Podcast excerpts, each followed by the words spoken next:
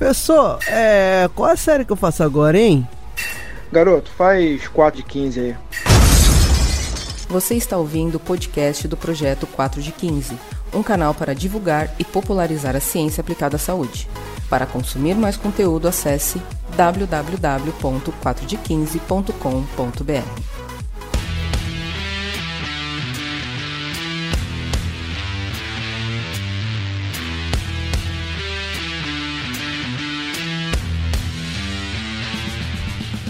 Bom dia para você que vai conhecer um Jon Snow, só que não é do Game of Thrones. Boa. boa. Boa tarde para você que hoje vai aprender a diferença entre associação e causa efeito. Boa noite para você que não é um arrombado. Aê! Eu queria extrair um arrombado dela no podcast. Eu até pensei em fazer alguma pergunta, tipo, fazer uma brincadeira, tipo.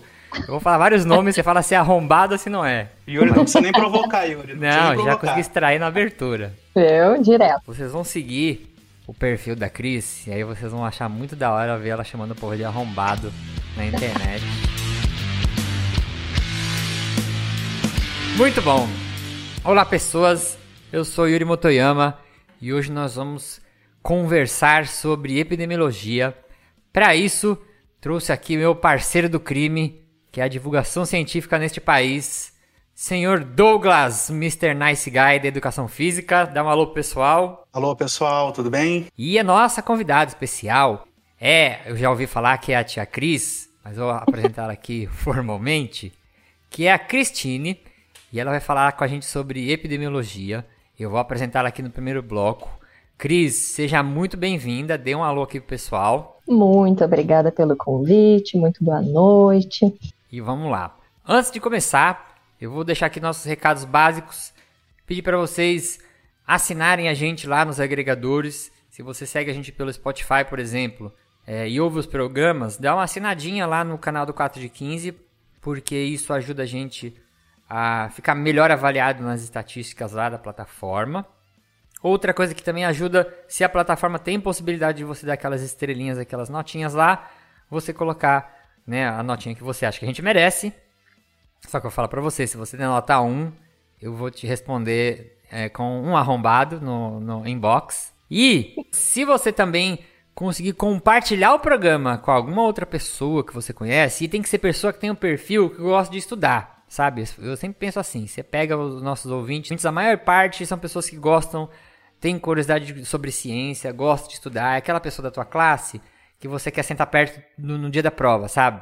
Então, chega nessas pessoas aí que você vê que tem esse perfil, fala, pô, coloca o, o podcast lá para ela ouvir. Mas eu sempre falo assim, não fala assim, ouve o podcast, que a pessoa não vai ouvir. Você tem que pegar o celular dela, instalar alguma coisa lá, instala o Spotify se ela não tem, ou se ela tem, já vai lá, assina e fala assim, pega o dedo dela e fala assim, ó, dá play. Depois você vai chegar em casa e dá play. Põe um fone no ouvido dela e dá play. Eu tenho certeza se não for 4 de 15, ela vai gostar de algum outro podcast. Podcast é uma coisa, uma companhia muito boa para lavar uma loucinha, limpar uma casa, fazer uma viagem de trabalho. Você está aprendendo enquanto você está fazendo outras coisas. Certo? Recados dados. Vamos agora para o nosso primeiro bloco, onde nós vamos apresentar a nossa convidada. Bora! E o Bora, Tia? Não tem mais Bora, Tia? Pô, bora, Tia. Bora, Tia.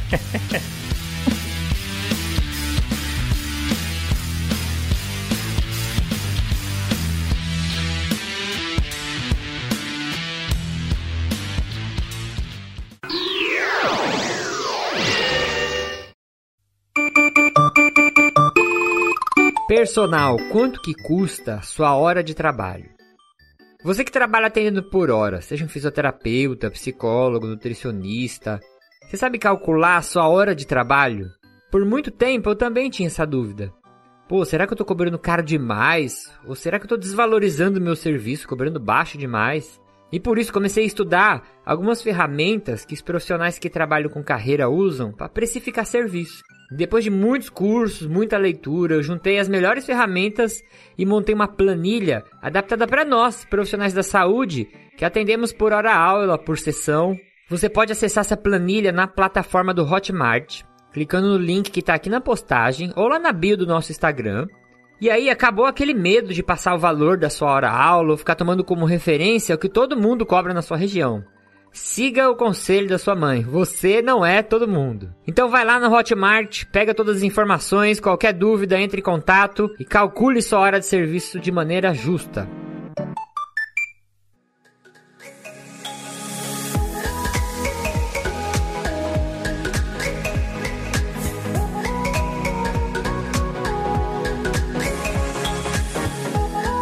Cris, deixa eu ver aqui, já vou falar seu nome errado, hein, eu acho. Cristine Scatolin Andersen. Olha aí, ó, já acertou. Caraca. Já tá melhor que a maioria dos professores que eu tive. eu vou te chamar de Cris, tá? Que eu gosto de. Eu gosto dos nicknames. Então, a Cristine, ela é médica do trabalho, mestre em saúde coletiva, professora de epidemiologia e gestão em saúde e perita previdenciária e trabalhista. Cris, primeira pergunta. Por que que a senhorita escolheu a profissão que você exerce? Por que você escolheu trabalhar com a parte de, de medicina, né? Ou até medicina do trabalho mais para frente? Olha, a parte de medicina é mais difícil de responder porque eu era muito nova. Acho que eu nem sabia o que eu estava fazendo da vida. Uh, mas a parte de medicina do trabalho é porque eu gosto muito de medicina preventiva, de saúde coletiva, de prevenir, não de tratar. E eu acho que dentro da saúde do trabalhador é um dos campos que a gente consegue trabalhar melhor com prevenção e promoção da saúde. Ah, você comentou, né, que quando você escolheu medicina você era muito nova. E isso é uma coisa que é mó injusta, né? Eu acho que a gente tem que escolher a profissão da nossa vida, tipo, quando a gente não sabe nem a roupa que a gente vai usar, né? É verdade.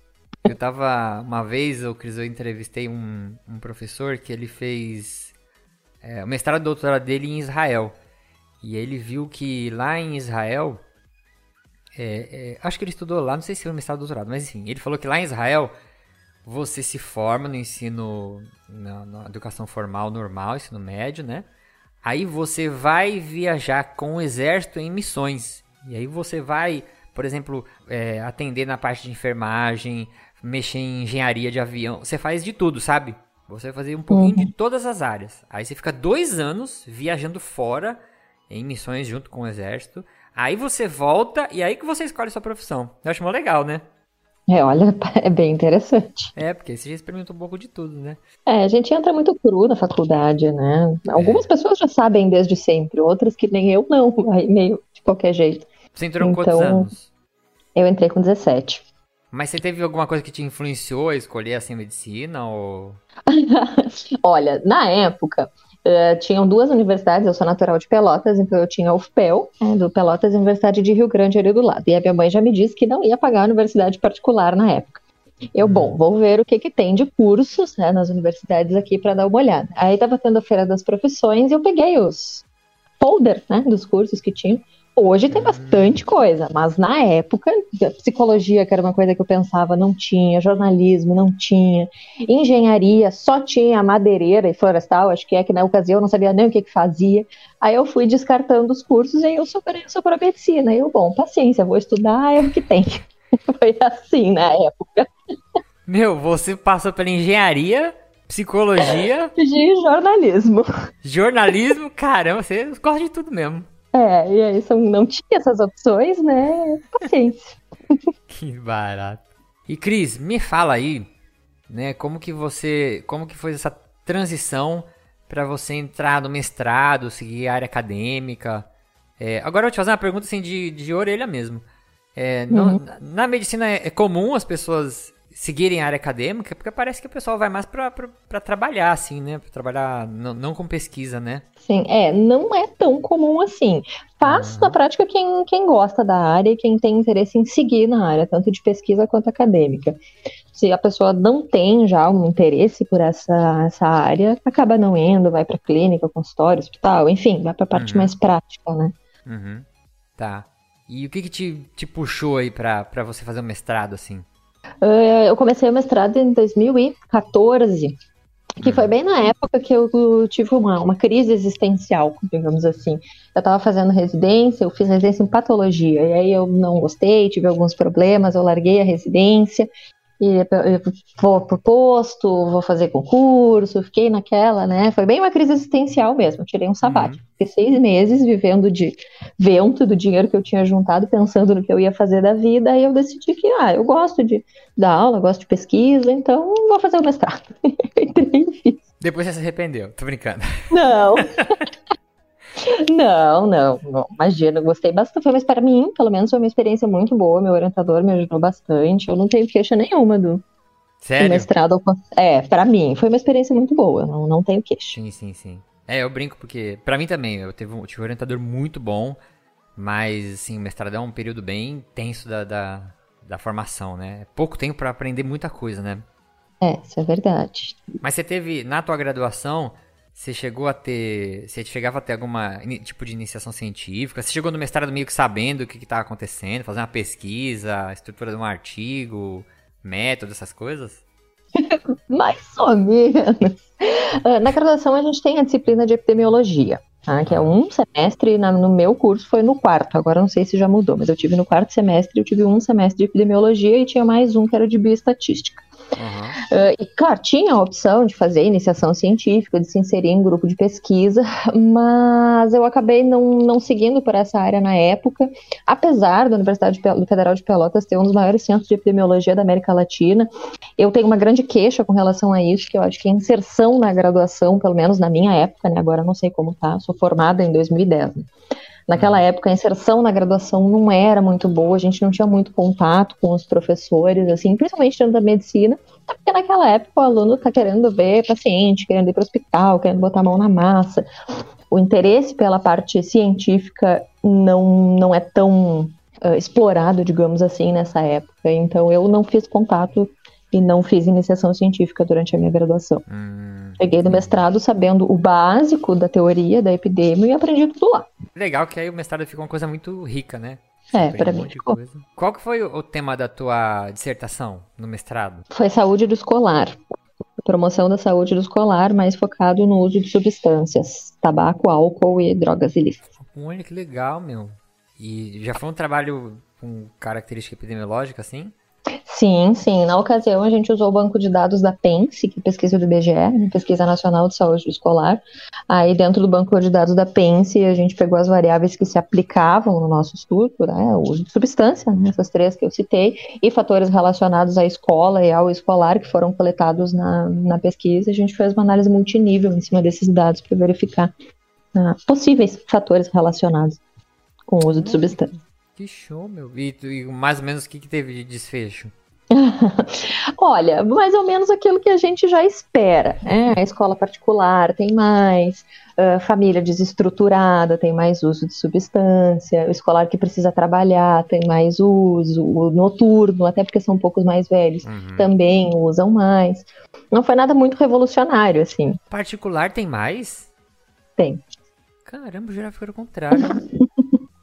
Tem. Agora eu não lembro de cabeça. Se eu não me engano, foi uma associação bem pouco significativa da, da, do vínculo da escola, mas foi, os pontos particulares também. Que legal, caramba, legal esse tema aí.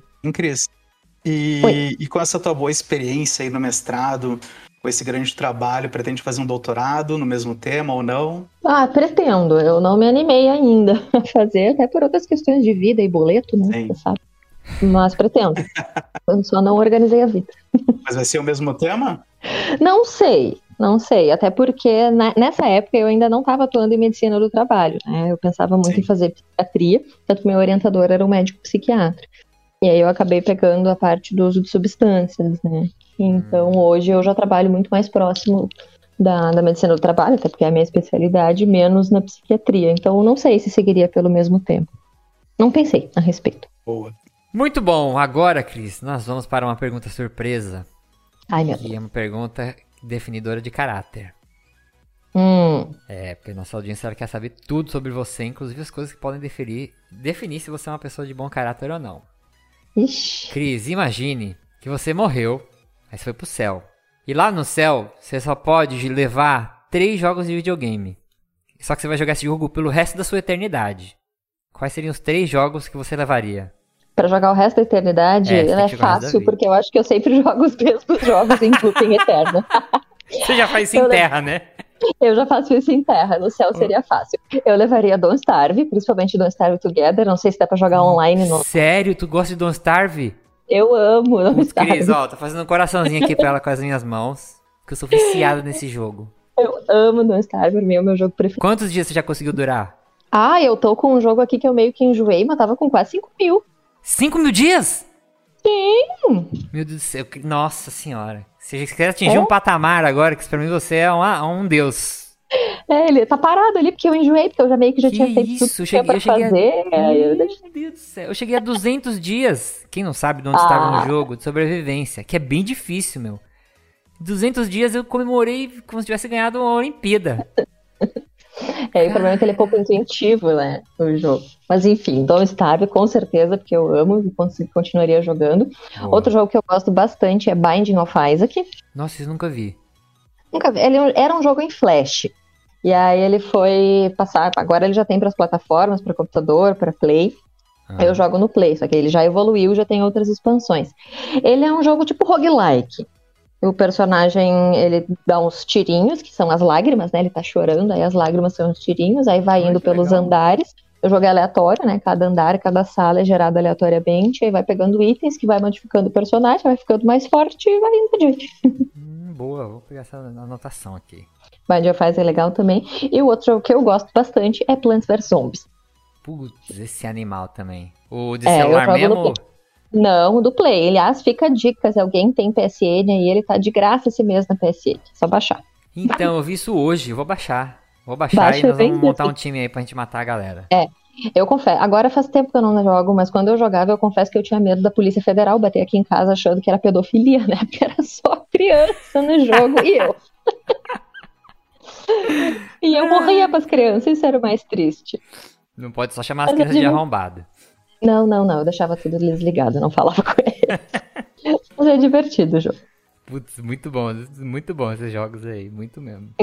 Passou no teste de caráter, hein, Cris? Agora a gente. Graças ao Don't Starve. Aí, é. Vamos para o segundo bloco agora. Que a gente vai mandar aí a epidemiologia para você, ouvinte, que está doidinho para entender tudo sobre a ciência obscura.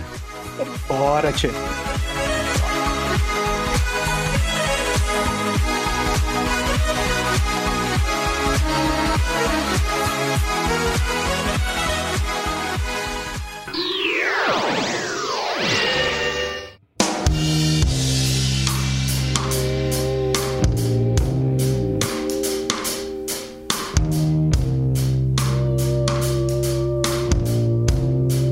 Então vamos lá, Cris. Primeira pergunta que é a básica mesmo.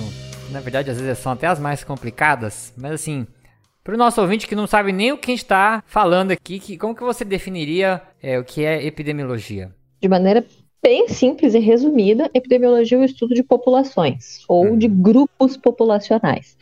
Hum. É, ao contrário, por exemplo, é que eu sou médica, eu vou acabar usando o exemplo da medicina, né? Mas ao Tranquilo. contrário da clínica, quando a gente vai no médico, vai no consultório, conversa, esse profissional está fazendo clínica, está avaliando o indivíduo. Na epidemiologia, a gente nem sempre, né, na maioria das vezes, não avalia indivíduos, a gente avalia grupos de indivíduos numa população, população do Hum. Brasil, população da cidade, do estado, a população, no meu caso, do meu mestrado, né, que a gente conversou, foi a população dos estudantes do nono ano do ensino fundamental do Brasil. Então, é um grupo de indivíduos que eh, tenta representar uma realidade em, em saúde, no caso. em. Boa. Eu hoje eu ouço um podcast de um médico chamado Luiz Correia. Hoje pra mim ele é o, no Brasil um dos melhores caras pra falar de ciência, assim, eu sou vidrado nele.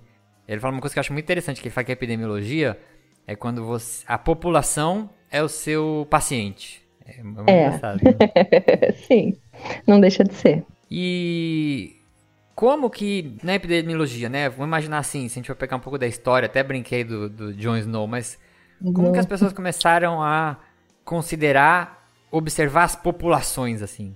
Olha, eu acho que a observação, né, a medição de populações existe, sei lá, desde Hipócrates, desde que o mundo é mundo. Né? Uhum. Porque naquela época o Hipócrates ele já considerava determinantes sociais no adoecimento. Claro que o conhecimento era diferente, né? Se trabalhava com a Uhum. teoria dos humores, por isso que se fazia sangria. Então era um outro tipo de conhecimento, mas já se fazia análise populacional. Roma fazia, uh, não é bem censo, né, mas fazia um registro de, de nascimento e de óbito para conhecer a dinâmica populacional. Ah, então, desde né, sempre, eu acho que se observou populações com o intuito de representar alguma coisa. Né? Mas pensando na epidemiologia um pouco mais perto do método científico que a gente conhece hoje, é considerado o pai da, epidemiologia o John Snow, né? Falou. Inclusive, eu até brinco, quando eu dou essa aula para os alunos, eu coloco uma foto dele e pergunto se eles conhecem Jon Snow. Né? Hum. Contextualizando com o Jon Snow do Game of Thrones. Ah, tu foi o bonitão lá? Ponho, ponho bonitão e pergunto se eles conhecem, eles sempre conhecem, né? É óbvio. Agora, o nosso Jon Snow, ele já é careca, já é mais baixinho, ele já não é tão bem apessoado. Mas ele é tido como o pai da epidemiologia porque ele fez um estudo muito para a ocasião, um estudo muito revolucionário, né? Ele ajudou e foi um dos responsáveis pelo controle da epidemia de cólera em Londres. É, cólera é uma doença infecto-contagiosa que é transmitida pelo, pelas fezes contaminadas. Na ocasião, isso foi 1800 e não vou lembrar, 1800 e quanto. Uhum. Uh, nessa ocasião, não se tinha conhecimento de micróbio, de bactéria, de vírus, de nada. Ainda não se sabia, não se tinha conhecimento. E estava, a cidade estava sendo assolada por uma epidemia de cólera. E aí Jon Snow fez o quê? Pegou o mapa da cidade e colocou alfinetinhos onde estavam os casos de cólera na cidade de Londres. E aí ele percebeu que tinha uma região em específico da cidade que tinha muito mais casos do que as outras regiões. E aí surgiu o pensamento, né? Por quê? O que, que lá tem de diferente do resto? Tem tanto mais casos assim do que no restante da cidade. Uhum. Ele foi observar, foi observar populacionalmente né, na região o que, que tem de diferente. E foi aí que ele percebeu que a água do poço que abastecia aquela região era uma água contaminada com fezes das pessoas que moravam lá. É um nojo pensar isso hoje, né? Mas era um poço contaminado. E aí ele propôs para as entidades, autoridades, desculpa, uh, sanitárias o fechamento daquele posto como uma medida de controle da epidemia. Obviamente foi uma medida muito controversa, né? Ninguém da comunidade iria acreditar que o culpado é a água e eles não queriam ir buscar água mais longe porque ele era mais perto. Mas conseguiu convencer, foi fechado o posto e por um passe de mágica a epidemia melhorou, né? E de certa forma o que ele fez é parecido, né? O mais perto do que a gente tem se faz hoje. Por isso que ele é considerado o pai da, da epidemiologia. Para o conhecimento da época foi extremamente revolucionário. Ah, sim, eu fico pensando, né, pra gente que tá ouvindo agora, fala, pô, ele pegou o mapa e colocou os alfinetinhos lá para rastrear os casos. Ok, mas, meu, pra época, o cara foi genial de pensar um negócio desse, né? A gente... Foi, foi muito genial, né? Pra pensar, na, buscar na população em termos macros, uh, desculpa, em termos realmente macroscópicos, né? Na comunidade, na população, coisas que estavam tendo impactos, impacto nos, nos indivíduos. Uma medida de saúde coletiva, né? E fechar um uhum. poço que estava contaminado foi que resolveu problema muito importante que estava tendo na época. Muito maior do que matar um White Walker, né? Olha, eu já não sei. um eu não sei, mas vários White Walker aí já é páreo duro. e, e Cris, como que né, a epidemiologia, que a gente estuda a epidemiologia atual, como que ela pode aumentar o nosso conhecimento sobre um ponto, sobre uma doença, né? De o que, que ela traz diferente dos outros tipos de estudos é, que aumenta o conhecimento da humanidade, vamos dizer assim? Uh, eu, eu tenho um pouco de dificuldade até de explicar isso para os alunos, ou eles de entender, não sei, prefiro pensar que sou eu de explicar, que a gente raramente tem certeza de alguma coisa. Tá? A gente trabalha com certezas temporárias, e à medida que o conhecimento vai avançando, essas certezas se tornam mais certas, digamos assim, ou cada vez menos, né? E a epidemiologia faz isso, é um método científico que busca observar, testar coisas da nossa realidade e tentar buscar a verdade.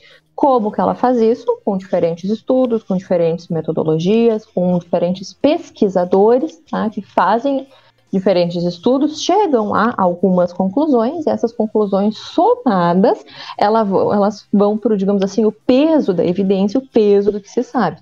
É, uhum. mas tem uma frase que circulou muito aí, né, que é a, agora na época da, da discussão sobre vacina, enfim, que a ciência é diferente de fé, porque a ciência, tu acreditando ou não, ela é verdade. Pessoalmente, eu discordo dessa frase, porque eu não acho que a ciência é verdade. Eu acho que ela busca verdade. Uhum. Quantas vezes a gente já não digamos assim, já não mudou de opinião, já não encontrou novas evidências. Né? Eu lembro muito da minha mãe, logo que eu entrei na faculdade, uh, a mãe se queixava. A minha mãe é a única mãe do mundo que não queria que o filho fizesse medicina. Sério? Sério. não queria. Aí ela reclamava muito, assim, é porque esses médicos aí, porque não sabe de nada, num dia pode, não pode comer ovo, porque aí dá colesterol. Aí no outro dia já pode comer ovo, aí daqui a pouco já não pode comer ovo de novo. Se decidam. Ela reclamava. Então eu lembro muito da minha mãe falando isso, porque ela tem o seu ponto de razão, né? De certa forma, é um saco a gente ficar com essas incertezas, né? E muda de opinião e vai e volta. A ciência é isso, né? A uhum. gente vai buscando, vai evoluindo, vão saindo os novos conhecimentos, algumas coisas se confirmam, outras não. Isso faz parte da nossa existência como um ser que não sabe de nada, só busca da melhor maneira possível o conhecimento. Legal, muito legal isso que você comentou de né, da ciência, ela tá sempre em busca da verdade, mas é uma coisa meio inatingível, né? Ninguém vai falar assim, ah, cheguei na verdade, né? Acabou aqui, né? É, eu acho difícil. É, mesmo que se chegarem na verdade, morreu a ciência, não tem mais o que estudar, né? Todo mundo que tá ali vai fazer o quê, né? Ah, é, mas eu acho que vão sempre existir novas coisas a serem estudadas. Sim, sim. Viu, é. o Covid aí, até 2019 não tinha Covid, agora já tem aí um monte de coisa para ser estudada. É, é verdade, é verdade. E quando você comentou de peso de evidência, né? Você comentou aí na tua fala, Uhum. É, explica para o nosso ouvinte assim, o que, que é o, o, peso de uma evidência, como, é, como é essa diferença aí? Tá. A gente chama de pirâmide da evidência científica, que são estudos, tipos de estudo, de construção, né, de delineamentos de estudos que fornecem evidência. Algumas evidências são mais fortes, digamos assim, são mais importantes, mais bem conduzidas, e aí, por consequência, é, no, no, balanço, né, o que é de, de descobrir o que é verdade e o que não é, algumas coisas pesam mais, outras pesam menos. Né? Uhum. Por exemplo, tem se falado bastante em ensaio clínico randomizado. Né? Ah, não vou, não, não vou usar a medicação porque não tem ensaio clínico, não vou fazer isso, porque tem que ter ensaio clínico randomizado. De fato, né, o ensaio clínico é uma das dos delineamentos que fornece a evidência com peso maior. Por quê? Porque ele é controlado, né, ele tem ele tem uma das melhores maneiras disponível de se controlar erro no estudo, a gente compara dois grupos, né? Uhum. Então, ele realmente ele é um estudo que, quando bem feito, ele fornece um peso de evidência alto. Agora, tem coisas que a gente não vai conseguir estudar por um ensaio clínico, seja porque eticamente é inviável, seja porque financeiramente é inviável, tem coisas que não dá. E aí a gente uhum. vai acabar estudando por estudos de observação, né? A gente só observa o que acontece. Um exemplo é tabagismo. Né? Tabagismo é sabidamente um fator de risco que pode causar N patologias. Na construção do ensaio clínico, a gente teria que pegar dois grupos, um mandar fumar, o outro mandar não fumar, digamos assim, e comparar. Nunca um comitê de ética do mundo vai autorizar um estudo desse. Verdade. Uhum. Então, quando a gente vai estudar tabagismo ou qualquer outro fator de risco sabido, né, a gente vai ter que estudar observando. O que, que é observando? Pessoas que fumam já por padrão né, delas, o que, que acontece com elas, e pessoas que não fumam, o que, que acontece com elas. Esse estudo de observação ele tem mais chance de erro do que, por exemplo, do ensaio clínico. As pessoas que fumam são diferentes das que não fumam, a gente não necessariamente consegue controlar esses dois grupos. Às vezes tem outros fatores que o delineamento não permite. Mas significa que um estudo de observação não é uma evidência? Claro que é. Significa que sempre o ensaio clínico vai ser melhor do que um estudo de observação? Não. Se a gente tem um ensaio clínico ruim, um estudo de observação bom é melhor. Boa. Então, existem os delineamentos e os seus respectivos pesos, né? De baixo para cima, a opinião de especialista também é uma evidência, mais baixa é mais fraca, mas de certa forma é uma evidência. A gente tem os estudos transversais, né, de caso controle, de corte, que são os observacionais, depois tem os ensaios clínicos, e aí lá no topo, digamos assim, da pirâmide, que são as revisões sistemáticas, que uhum. fazem um, um, resumão, digamos assim, do que tem na literatura. Então, esse é, o, o, o, em ordem crescente, o peso da evidência. Só que a gente tem que ser crítico e conseguir olhar esses estudos e definir. Às vezes, um estudo muito ruim, mesmo que seja uma revisão sistemática, se ela for horrível, ela não vai nos ajudar. E aí, na prática, o conhecimento científico é, entre aspas, o somatório dessas evidências. Raramente um estudo vai conseguir provar alguma coisa. Ele vai dar mais um indicativo do que a gente está estudando, mas provar mesmo é o somatório de coisas. Uhum. O tabagismo, né, a gente já tem como provado, digamos assim, que causa câncer, que causa isso, que causa aquilo. Não foi um estudo, a gente tem anos de estudos e de diferentes metodologias nos dizendo a mesma coisa. Se algum dia alguém né, conseguir mostrar que o tabagismo não causa tudo isso, eu acho difícil, provavelmente vai ser um erro, mas não é um conhecimento ainda assim que não pode mudar. Né? Tudo pode, depender do, do somatório de evidência. Hein, Cris? Como é que eu posso. Tu falou em delineamentos e tal, diferença entre os estudos ali na, dentro da pirâmide, mas uhum. como é que eu consigo ver o peso? O que, que eu tenho que cuidar na hora que eu, quando eu for consumir uh, essa literatura científica? O que, que eu tenho que cuidar em cada um dos estudos? Tem algumas dicas que tu pode nos dar? Olha, eu acho que a primeira coisa que a gente tem que cuidar é a qualidade desse estudo que a gente está tá avaliando. Né? Como é que é feita a amostragem, o que, que esse estudo está tentando fazer, qual é o objetivo dele. Muitas vezes a gente lê um título, lê uma, uma, uma introdução em que o autor fala a respeito do que seria o objetivo dele, tu vai olhar o banco de dados, vai olhar a análise o autor não teria capacidade de responder aquilo com a análise que ele fez. Então, eu acho que, antes de mais nada, qualidade do artigo que a gente está lendo. Né? Qualidade metodológica do artigo, a qualidade uh, científica da análise de dados, né, da seleção dos, dos pesquisadores, é, é, essa qualidade. E para a gente conseguir analisar uma qualidade metodológica, a gente tem, tem que conhecer metodologia. Né? Senão a gente fica refém do que o autor colocou nas conclusões. E eu sempre ensino para os alunos: deixem as conclusões por último. Leiam o artigo, leiam a metodologia, tirem as conclusões de vocês com frente do que está tá sendo apresentado ali, e depois olhem as conclusões do autor e vê se vocês concordam ou não. Mas tem que conhecer a metodologia. Eu brinco com meus alunos que a discussão do artigo é o autor tentando convencer você da conclusão que ele chegou. Sim, é verdade. Concordo. E na epidemiologia tem alguns tipos de estudos, né? Que você comentou aí, coorte, né? Você consegue falar alguns só para explicar para o nosso ouvinte assim a diferença de um tipo para o outro? Um olha para frente, olha outro olha para trás, outro faz um Assim, os principais, bem resumido, né? Os principais uhum. tipos metodológicos que a gente tem, né? É o estudo transversal, que tira uma foto da população. Então, é um, tudo observado no mesmo momento temporal, né, aquela uhum. foto, por consequência, a gente só consegue ver prevalência, né, a gente não consegue saber o que, que é doença nova, o que, que é doença antiga, a gente só consegue ver quem que está doente naquele momento ali. É um dos estudos mais simples, digamos assim, de fazer, mas ele tem um poder de inferência, de causal meio ruim, assim. Tá. É, ele é um estudo que serve muito, não que não possa, pode, mas ele é um estudo que serve muito mais para conhecer a realidade populacional. Quanto que eu tenho de diabético, quanto que eu tenho de hipertenso, quanto que eu tenho de obeso, quanto que as pessoas fazem de atividade física, né? Conhecer características populacionais. Passando para delineamento um pouco mais avançado, né, a gente tem um estudo de caso controle, que o nome é bem intuitivo. A gente vai pegar pessoas e colocar no grupo de caso e vai comparar com o grupo de controle. Uhum. É um estudo muito bom para doença rara. Né? Vamos pensar uma doença que tem uma, uma incidência de 1 para 1 milhão de habitantes. É super raro.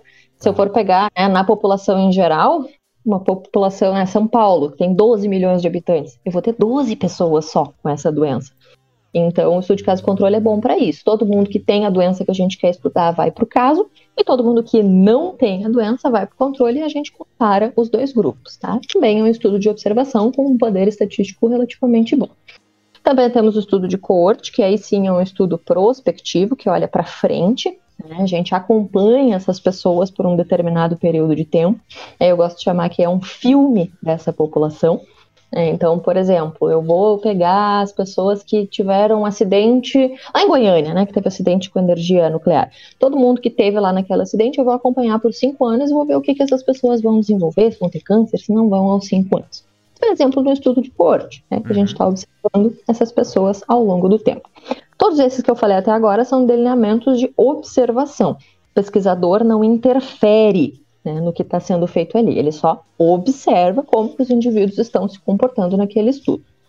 Passando para os estudos de intervenção, que aí existe a intervenção do pesquisador, clássico exemplo é o ensaio clínico randomizado, né, da vacina. Não sei se teve aqui, se o pessoal participou, mas lá onde eu morava teve na universidade o ensaio clínico. Então, as pessoas aleatoriamente eram sorteadas ou para o grupo da intervenção ou para o grupo controle, depois comparavam as diferenças né, de quem foi vacinado, de quem não foi. Se falou uhum. bastante sobre esse tipo de ensaio clínico agora com os estudos das vacinas. Bem resumido, eu acho que é isso. Boa, boa.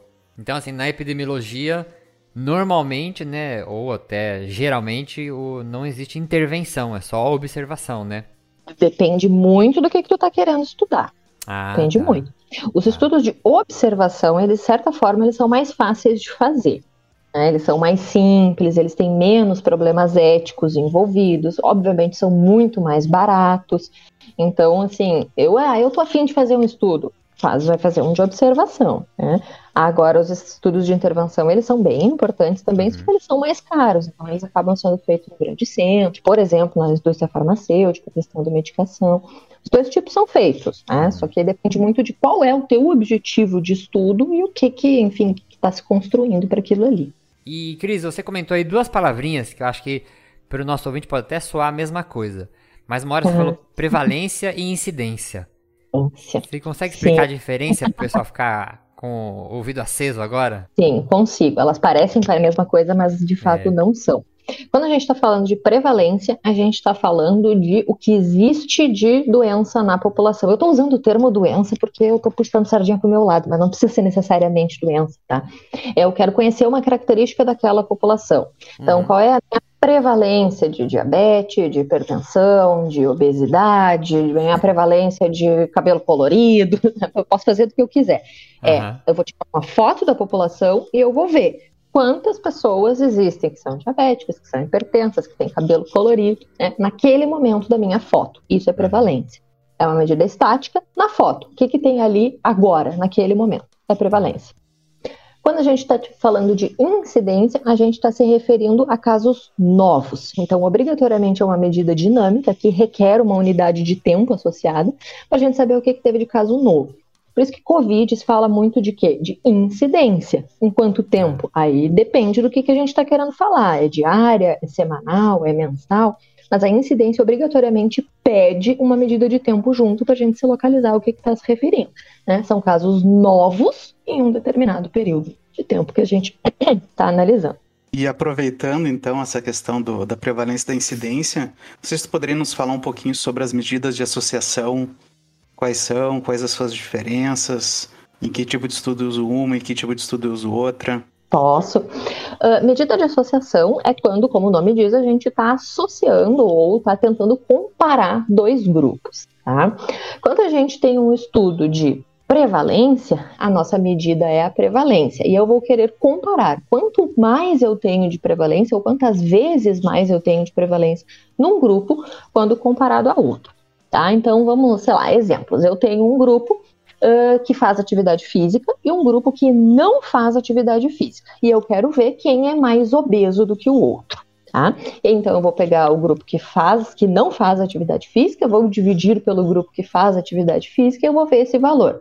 Este valor que apareceu para mim é a razão de prevalências, porque eu botei prevalência, dividi por outra prevalência e eu cheguei na razão de prevalências. Uhum. E esta razão vai me estimar quantas vezes mais eu tenho no caso de obesidade, que foi o exemplo que eu dei, em quem faz atividade física comparado com quem não faz. Uhum. Obviamente, a razão de prevalência a gente só consegue usar em estudos que medem prevalência. E o clássico estudo que mede prevalência é o estudo transversal.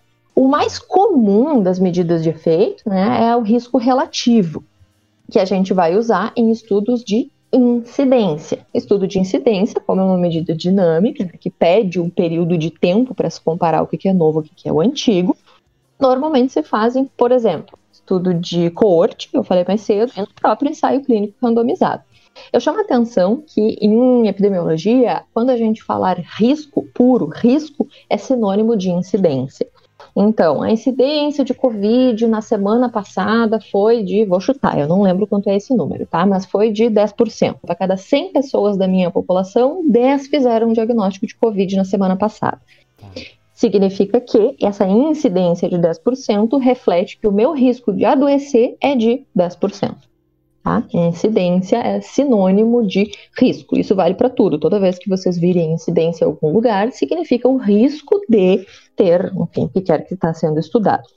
E o risco relativo, que é uma medida bem clássica de, de associação, é a razão entre incidências. Eu vou pegar a incidência de máscara, uso de máscara, tá? Pegar a incidência quem teve Covid que usa máscara, vou dividir pela incidência de Covid em quem não usa máscara e eu vou ter um valor, tá? E esse valor vai me dizer quantas vezes mais é o risco de ter uma doença no, né, em quem usa máscara comparado com quem não usa. Uhum. É assim que a gente interpreta esses valores. Eu pergunto mais porque é fácil de confundir, né? Não deveria ser, mas é fácil de confundir. Uh, acontece às vezes de, enfim, tu tem um estudo e as pessoas interpretar risco quando na verdade não existe o risco, e sim uma prevalência, né? Hum. Uma razão de prevalência. Isso, é, a prevalência não, a razão de prevalência não reflete Exato. risco. Reflete risco em incidência. Aí sim a gente pode interpretar como risco. E, e aproveitando o gancho da prevalência, incidência, etc., Uh, qual seria a diferença entre associação e causa e efeito? Que é outra coisa que uh, o pessoal confunde muito e eu queria que tu explicasse um pouquinho para nós, por favor. Tá. Assim, quando a gente diz que duas coisas estão associadas, significa que elas têm alguma relação entre elas. Mas o fato de existir relação entre essas duas coisas não significa que existe relação de causa entre elas. Uma coisa não necessariamente leva a outra, só significa que elas estão andando juntas. Né? Então, por exemplo, um exemplo bem clássico e bem esdrúxulo, assim, que fica fácil de gravar. Se a gente for fazer um estudo que avalia a pessoa ser careca, principalmente o homem, né? O homem ser careca, calvície masculina e o uso de chapéu, a gente vai encontrar uma associação entre calvície e uso de chapéu. Agora eu lhes pergunto: o fato de uma pessoa usar chapéu deixa ela calva? Eu não sei, eu não uso chapéu e sou careca. Mas vai saber, né? Vai saber. Né? Então, esse é um exemplo que, assim, existe legal, associação. Legal. Se a gente for fazer o teste estatístico, vai ter associação. Agora, essa associação não necessariamente é de causa e efeito. Nesse caso, provavelmente não é de causa e efeito. Né? Um outro exemplo bem esdrúxulo também, eu vou estudar obesidade e uso de adoçante. Vou chegar para uma pessoa e vou perguntar, para um grupo de pessoas, né? vou construir um estudo. Um grupo de pessoas, é obeso, sim ou não? Usa adoçante, sim ou não? Eu tenho a mais absoluta certeza que no grupo de obesos vai ter mais uso de adoçante. É porque a pessoa é gorda porque usa obesa porque usa adoçante? Ou ela usa adoçante porque é obesa? Tem relação de causa e efeito? Não necessariamente. Uhum. Tá? Então, para ter a relação de causa e efeito, tem todo um outro raciocínio epidemiológico por trás, que uma coisa tem que levar a outra, além, é claro, da associação. Elas têm que estar associadas e uma levar a outra. 100% das pessoas que pegaram Covid bebem água, né? E água. é, sim. é transmitido pela água. Em relação a outra coisa também, outro gancho aqui, Vou levantar a bola para Cris chutar. Se fala muito hoje, principalmente na. digamos com a popularização aí da, da, da ciência, né? Por conta do Covid, mais por causa da, do Covid, se fala em eficácia e efetividade, né? O que, que é eficácia, o que, que é efetividade e, e, e, e onde que a gente se insere nesse, nesse contexto todo aí? Toda vez que a gente estiver falando de eficácia, a gente está falando do funcionamento, por exemplo, de uma medicação, tá? Vou puxar para a medicação que eu acho mais fácil de explicar. É, é como que essa medicação funciona na situação ideal. E eu gosto de usar o exemplo do anticoncepcional oral, tá? Anticoncepcional oral é uma medicação extremamente eficaz. Tomar direitinho, sempre no mesmo horário, não ter diarreia, não ter vômito, tudo perfeitinho, bonitinho, como manda o figurino. Anticoncepcional é extremamente eficaz. Por quê? É como a medicação funciona em situação ideal, né? no mundo das ideias, na melhor situação possível, como que ela funciona. Já a efetividade é quanto que essa determinada medicação funciona no mundo real. O exemplo do anticoncepcional oral. Às vezes a mulher esquece, não toma sempre no mesmo horário, bebeu e vomitou, ou fez mal e teve diarreia. Essa efetividade vai diminuir. Tá? Significa que não vai funcionar? Vai, mas com uma efetividade menor. E essa é a principal diferença, né? Eficácia no mundo real, o que a gente espera no teste de laboratório, tudo perfeitinho, e a efetividade é o mundo real no uso comum, digamos assim, da medicação, vacina, enfim, do que quer que a gente esteja falando. Hum, eu posso dizer então que uma dieta ela é eficaz na redução de peso, por exemplo, mas ela pode não ser efetiva. Pode, pode. Hum, acho que esse teu exemplo é até melhor que o meu. não, fiquei pensando agora, porque olha, às vezes o cara dá uma lidinha aí na parte da nutrição, que eu não sou da nutrição, mas dá uma lidinha, né? E aí tem dieta que se diz eficaz para várias coisas. Eu pensei, pô, legal. Mas e a adesão a esse tipo de, de é. dieta? Às vezes um pouco radical, outras um pouco é. menos, mas, né? Isso, se fala bastante das dietas muito restritivas, né? Elas são uhum. extremamente eficazes, mas o fato não vão ser efetivas porque a pessoa não consegue manter, fica com fome, dá uma beliscadinha aqui, dá outra ali, uhum. e aí realmente perde a efetividade da, da medida. Uma vez eu é. vi até um artigo que ele comparava todas essas dietas da moda, é, paleolítica, jejum, nananã, aí elas tinham uma eficácia boa, acho que eu falei certo, né? Depois de três meses, elas voltavam, regrediam nessa né, efetividade aí. E ela se assemelhava uhum. à dieta do Mediterrâneo, que é a dieta mais, né, antiga, assim, que é, é a dieta da, da vozinha do interior, vai, pode comer um pouquinho de tudo, não tem nenhum radicalismo. Ah, é. E... Sim, é. Ninguém aguenta fazer essas loucuras muito tempo. Chega um tempo. É, mas é perfeito. Não... O exemplo da dieta é perfeito. Sim, funcionar, é. funciona, mas tem que seguir. Se não seguir. É, exato. e, Yuri, e outra coisa que tu chamou a atenção agora, eu fiquei pensando em relação ao tempo, né? Os estudos, vamos supor, na área da nutrição e na área da, do exercício, normalmente são de 12 semanas aí, né? Alguns, né? De, de uma uhum. forma geral. E depois das 12 semanas, o que, que acontece? Talvez aí caiba essa reflexão em relação à eficácia e efetividade. É, pra, principalmente na dieta, a questão de manutenção eu acho que é muito uhum. difícil, uhum. né? No começo a gente tá motivado, perde peso rápido, as roupas voltam a servir, é bem bom. depois de um tempo, né, manter as restrições, elas são bem mais difíceis. Uma outra coisa que eu tava pensando também, que, que é outra bola quicando aí, Cris, ah, é. é a relação entre as diferenças clínicas e estatísticas, porque às vezes... Ah, pode ter uma diferença estatística, todo mundo fala, né? Ah, esse estudo é uma diferença estatística. E a pergunta é clinicamente relevante, sim ou não? Porque o fato de existir significância estatística não significa que isso vai ser importante no nosso contexto. Né? Tem algumas medicações que elas, em estudos, em ensaios clínicos, elas são melhores do que outras. Mas clinicamente, às vezes é 1%, 2%, e aí a medicação é o triplo do preço. Vale a pena usar por 1, 2%? Às vezes não. Né? Então, às vezes a gente até tem uma diferença importante, às vezes mais, às vezes menos importante, mas pensando em termos de clínica não faz tanta diferença. Não estou conseguindo me lembrar de nenhum exemplo prático agora. Se eu lembrar, eu trago depois. Mas tipo assim, Cris, um antitérmico que diminui meio grau a sua febre. Meio grau não adianta nada, né? É, depende, se for de 38 para 37,5 já tá é, bom. Verdade, é verdade, Ótimo é exemplo, Cris. é, eu não tô lembrando. Existem exemplos. Eu é que tô falhando aqui não tô lembrando de nenhum agora. Uhum. Mas essa eu acho que é um dos maiores desafios do médico. Né, que eu converso muito com os estudantes né, na, nas nossas disciplinas.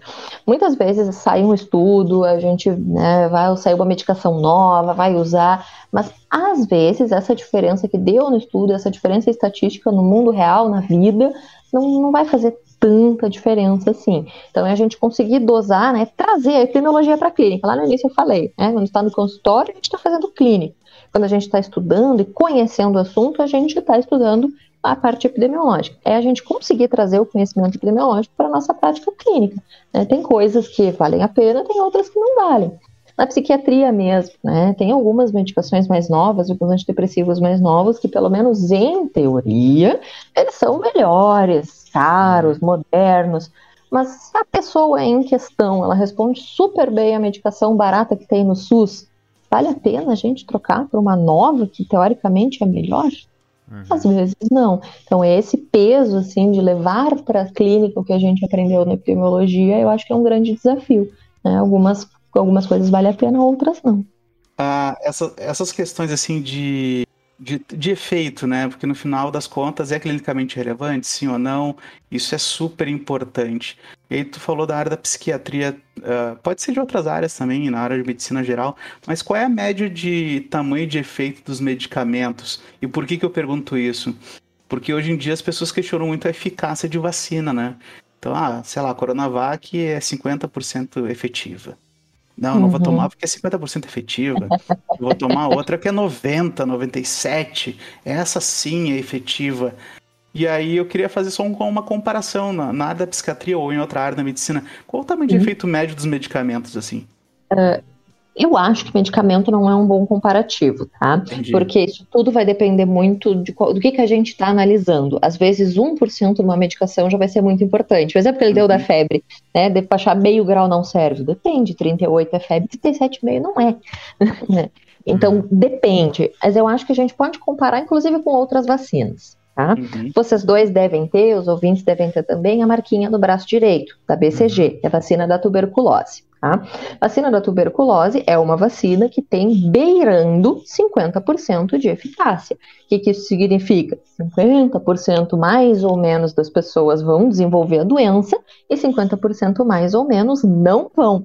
Então, mesmo vacinado com a BCG, a gente pode ter tuberculose. Qual é a grande importância?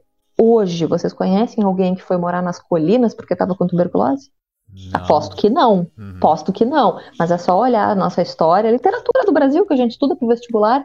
Quantas pessoas né, iam para lugares mais altos para diminuir sintomatologia porque estavam com tuberculose? E hoje a gente não vê mais. Uma vacina com beirando 50% de eficácia.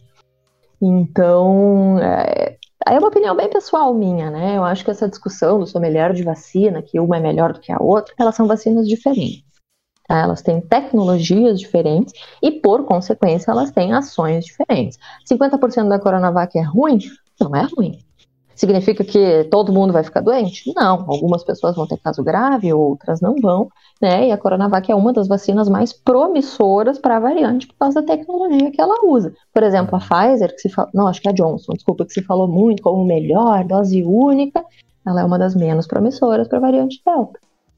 Então, essa questão de se apegar bastante ao número, né, eu particularmente acho contraproducente, assim, anticientífico, Uhum. né, porque, inclusive, não, anti-histórico, tá? porque é só a gente olhar toda a nossa história de vacina, a gente não tem vacinas com eficácias tão melhores do que isso, e ainda assim elas fizeram toda a diferença né, na história do adoecimento populacional.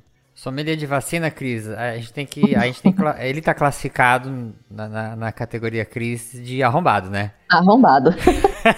ah, sim, com Excelente. certeza. com certeza, tem que Ai. tomar. Olha, eu sou da teoria, toma que tiver e pronto. Ah, bate aí. tudo, eu sou da teoria que eu bato tudo no liquidificador e tomo até. Se, se É. sobrar. Não, e se for parar pra pensar, né? Olha quantas vacinas a gente tem aí, a própria da BCG que eu citei, as do calendário da infância, no primeiro ano, quantas vacinas a gente faz. Existem outros laboratórios e nem por isso a gente sai aí pesquisando, procurando tudo. É, né? Isso. ninguém, ninguém- Todo mundo tomou uma, uma acho que- carteira de vacinação recheada ainda e não ficou cheia dessa frescura. É, no país do Zé Gotinha, eu acho uma afronta a gente ficar questionando vacina dessa maneira. Exatamente. O Zé Gotinho vai na tua casa te chamar de arrombado se você ficar com essa frescura aí de, de- de vacina. Sim. Bom, a última que eu tinha colocado aqui, Cris, que é assim. Hum. é, o que, que um estudo epidemiológico não consegue responder no sentido assim. Até qual que é o limite dele, assim? Até onde que ele chega que dali pra cima não dá pra concluir mais, vamos dizer assim. Eu acho que depende muito do delineamento que a gente está usando.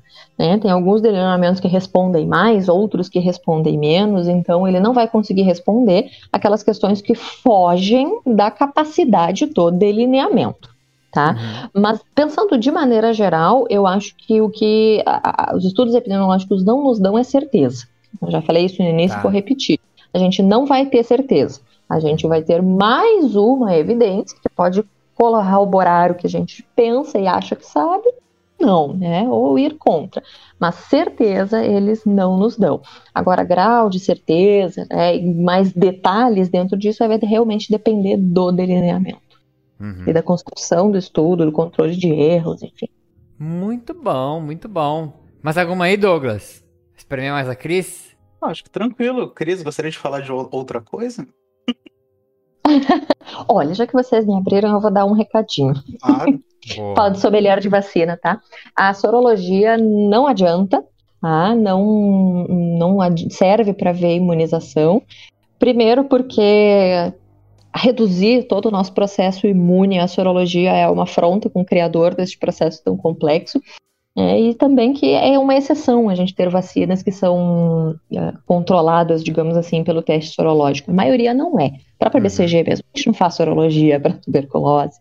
Tem, é, então, a maioria das vacinas não é, e não é, não é indicado fazer, e ele não vai dar uma resposta. Então, se por algum motivo tu fez a vacina e testou, fez o teste sorológico e veio negativo, não te preocupa, porque isso não significa que a vacina não está funcionando. Tá? O tá. teste não tem indicação para isso. Isso testes... é uma boa, essa é uma boa de, de puxar, Cris, porque tem muita gente fazendo isso, né?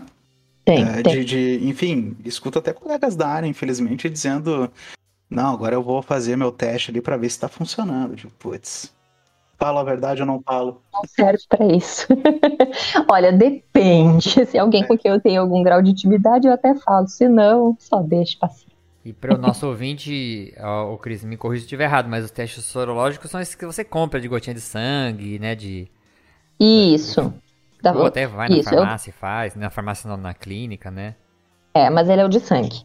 Tá, é não, é o, o, não é o cotonete. O cotonete é o, é o, de diagnóstico, mas ele não mostra a sorologia. Eu me refiro para sorologia é o de sangue, que vê o IgG, IgM, que vai medir anticorpo, né? Muito bom. Então acho que dá pra gente ir para as considerações finais aqui. Vamos lá? Bora, tia.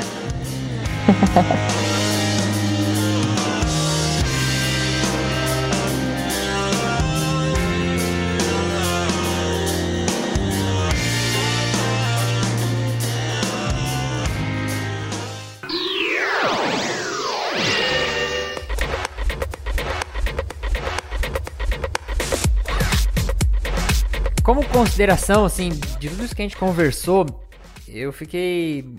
É muito interessante para você ver como a gente precisa tomar muito cuidado quando a gente consome as informações que estão veiculadas na mídia, né? Eu, quando tava combinando da gente gravar isso com a Cris, né? O Douglas que fez essa indicação até. E vi numa hora super legal. As gravações que tô fazendo estão sem datas, mas até eu vou colocar esse programa aí, você que tá ouvindo, eu vou colocar ele pra frente na fila, porque a gente falou muita coisa que tem bastante a ver com o que a gente está vivendo hoje em dia com relação à pandemia. E a gente tem um pouquinho de noção desses termos que a crise explicou, a diferença de uma coisa para outra, né? Que o Douglas perguntou da efetividade, é, os tipos de risco.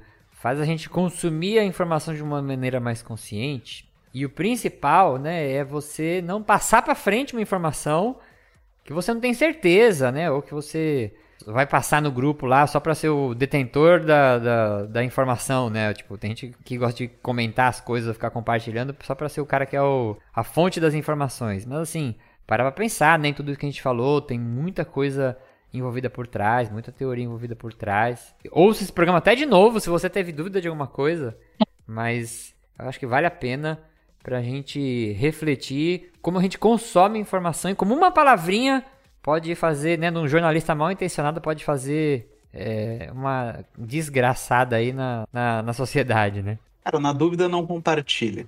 Acho é. que é uma frase assim, é, porque normalmente a gente não vai atrás das informações, a gente recebe uh, alguma mensagem num grupo de WhatsApp ou em qualquer outra rede social, simplesmente lê o título e sai por aí compartilhando, e talvez essa informação possa causar algum dano a alguma pessoa aí, enfim, ou uma comunidade. Sim, sim. por conta de responsabilidade. Então, uhum. na dúvida da informação, não compartilhe. O mesmo vale para reportagem e para artigo Sim, científico. Às vezes também. a gente lê o título, não entende o que está tá ali dentro e sai espalhando desinformação. É. E, gente, nem tudo que está publicado é verdade, muito ah, menos nem Boa. tudo que está publicado é bom.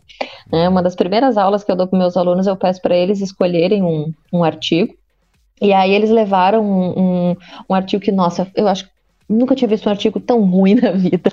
Sério? E aí eu pedi, sério. No fim, assim, foi bom, porque eles escolheram, e aí eles foram lá, apresentaram, fizeram análise, né? E aí eu comecei a apontar os erros. Bom, a gente falou aqui de incidência e prevalência, né? Nesse artigo tratava como sinônimo. E Nossa, aí eu fui, a gente foi conversando e mostrando assim, no final da ele, ai, porque a gente não sabia que era assim. Eu vi, é bom, mas eu acho que foi, eu acho que foi bom esse artigo, justamente para vocês verem que o que tá nem sempre aquilo que está publicado é bom. A gente tem que ser crítico e conseguir ler e interpretar o que está ali na nossa frente. Hein, Cris, falando em estar publicado bom ou não, e os pré-prints, eu queria a tua opinião sobre os pré-prints Ainda mais nesse momento aí de eu voltar na pandemia.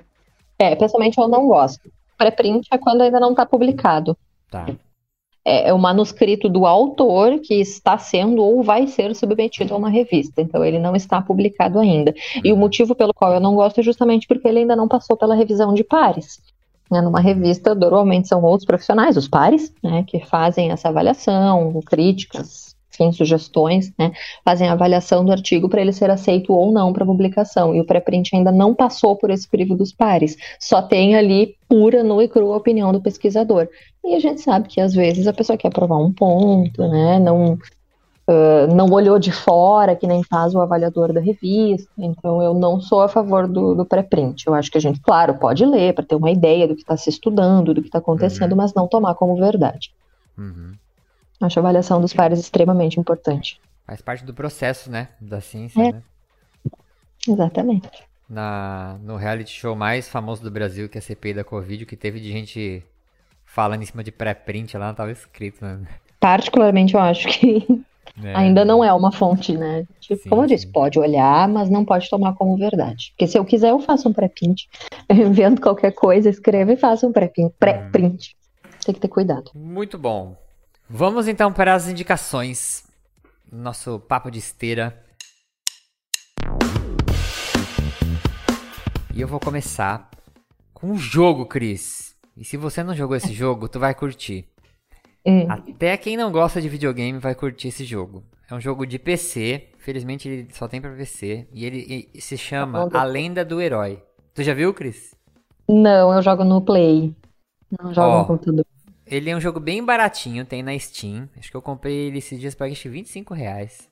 É dos irmãos Castro, né? Isso! Isso Douglas tá aí. manjando. Ele Tô é um jogo ligado. pro- produzido no Brasil. E o jogo, ele é todo cantado, mas você dá risada de eu ter que apertar pause pra dar risada. Porque Eu o jogo é um herói, Cris, que ele tá com uma espadinha e tem que salvar a princesinha. Só que o Uhum. jogo, como- ele, ele não sei como eles fizeram, eles encaixaram uma- um cara cantando o jogo durante a sua jogatina, na métrica da música. Então, por exemplo, você mata as cobrinhas, a cobrinha solta a moedinha, né? E o cara fala, com quem que deu uma moeda pra essa cobra comer? E ele vai cantando, sabe? Meu, é muito engraçado. Tudo que você faz no jogo, ele canta uma coisa lá. Tipo, você agacha, aí ele fala pra você, não adianta agachar. E, tipo, ele vai te dando as dicas do jogo. Meu, é muito engraçado esse jogo. Chama A Lenda do Herói. Tem na Steam, tá bem baratinho. E eu acho legal de comprar pra incentivar também é, as produções de jogos nacionais, né? Muito legal mesmo. Cris, sua dica. Ah, a minha dica foi uma dica de filme. né? Eu acho que é um filme antigo já, a maioria já deve ter visto, mas eu acho importante, interessante pelo momento que a gente está vivendo. Eu indico o filme Os Doze Macacos. Boa, filmão. Eu revi esse filme faz pouco tempo, sabia? É, eu tô querendo rever já, de novo. Daqui a pouco eu tô decorando as falas já. É, tu já viu ele várias vezes? Vários. Tu dá ele em aula? Ah, ainda não. Ah. Mas poderia, né? Tô perdendo a oportunidade. Filme pra dar uma aula é uma boa também, tem bastante coisa que dá pra discutir aí. Tem, tem mesmo. Senhor Douglas, sua indicação. Eu, eu, como sou mais quadrado aqui, eu vou indicar um livro de epidemiologia. Tá? Livro de epidemiologia clínica, do Fletcher, clássico, tá? Então, eu não lembro o valor dele, mas não é dos mais caros. É menos de 100 reais, porque eu comprei recentemente. É, perto, perto da, dos valores da, da medicina, da área da saúde no geral, ele é um, tem um valor bem Verdade. acessível, né? Uhum. E um conteúdo excelente. Então, quem quiser aí aprender um pouquinho sobre epidemia, esse é o livro. Um dos, né? Muito bom. Ô, Douglas, tu tem que indicar os queijos que você faz, cara. Tu faz os queijos Ah, os aí. queijos, fica- é verdade. Pô, indica Tem teu que, tem que queijo fazer mais aí. queijo. Meu queijo, faço parmesão, faço gorgonzola. Só, vou, vou- vou fazer uns outros aí daqui a pouco. Cara, quem Mas consegue dá- fazer essas comidas, alimentos refinados, pra mim, tá em outro nível. no- tá em outro nível. Acho que no dia que a É, gente pra for mim ver o apocalipse. Não, no dia que a gente for ver o apocalipse, eu vou até o sul buscar o Douglas pra ele fazer parte da minha equipe, cara. Porque tu tem um cara que faz queijo, mano. É, isso é super importante. Bom, mas queijo é muito bom e, e não é difícil de fazer, não. Parece difícil. Ah, não. mas tem que ter, tem que, tem que ter o- Tem que a ter a mão. magia aí. Eu não tenho, é, eu mão, não tenho tem essa magia, não. Gente, eu consigo errar arroz. Não vem me dizer que fazer queijo é fácil. Cris, vamos pro time do, do Douglas no dia da, do apocalipse Vamos. zumbi. Já tá combinado. A gente vai passar bem. Só chegar. Bom, antes de encerrar aqui, vou só mandar um recado e um abraço, na verdade, pro Leandro Padilha, que eu fiz uma brincadeira, uma enquete lá pra ver se alguém acertava a minha nova graduação que eu tô fazendo. E, e ele falou: Ah, eu acertei, quero que você me dê um salve lá no programa. Então, um abraço aí, seu Leandro. Pra finalizar agora, Cris, eu vou deixar aqui o espaço para você divulgar suas redes sociais, se quiser divulgar qualquer coisa, algum trabalho, algum projeto. É, e também te agradecer, Cris, ainda bem que você virou professora, porque eu vou te falar, você explica muito bem. Muito obrigada. Você explica muito bem, muito objetivo, assim, o negócio é, é muito bom. Ainda bem que você virou professora. Obrigado por você vir compartilhar um pouco aí do teu conhecimento com a gente. É, e fica aí o espaço agora, fica à vontade para divulgar as tuas redes sociais, como o pessoal te encontra. Ah, antes de mais nada, muito obrigada pelo convite. Estou realmente me sentindo muito honrada. Eu gosto de falar, né? Falo demais às vezes. Então, estou realmente muito feliz. Obrigada pelo convite. De rede social, eu basicamente uso o Instagram, porque eu sou uma senhora idosa e eu não aprendi a usar o TikTok. Então, eu fico ali no. Eu sou idosa do meio termo, assim. Eu já saí do Facebook, onde está minha mãe, mas eu não consegui migrar pro, pro TikTok. Ah, eu tô, no, eu tô no teu limbo aí também. Tamo junto. É, eu tô no, meio termo. Eu basicamente uso o Instagram e o Instagram é Cris Descomplica. Bem facinho. Vou deixar Tem aqui. bastante xingamento arrombado, vídeo de gato. eventualmente alguma coisa séria, assim, tipo epidemiologia. Eu vou deixar o link aí na descrição, pro pessoal clicar e seguir. E, ô, Cris, tu podia fazer um podcast também, eu acho que ia dar perfeitão pra fazer um podcast, ia ser show, hein? Ai, vou pensar, como eu falei, eu tô sendo introduzida no mundo do podcast hoje. Ah, mas ó, eu se precisar dar uma força aí, pode contar comigo. Ah, então, vamos combinar. Então, pra finalizar, eu sou Yuri Motoyama, responsável pela edição e produção desse podcast. Me despeço de você, querido ouvinte, agradeço por mais esse download. E indo embora comigo, professor Douglas Soares Fazer pessoal, até a próxima. e a nossa tia Cris. Tchau, gente. Muito obrigada. E não sejam arrombados. Muito bom.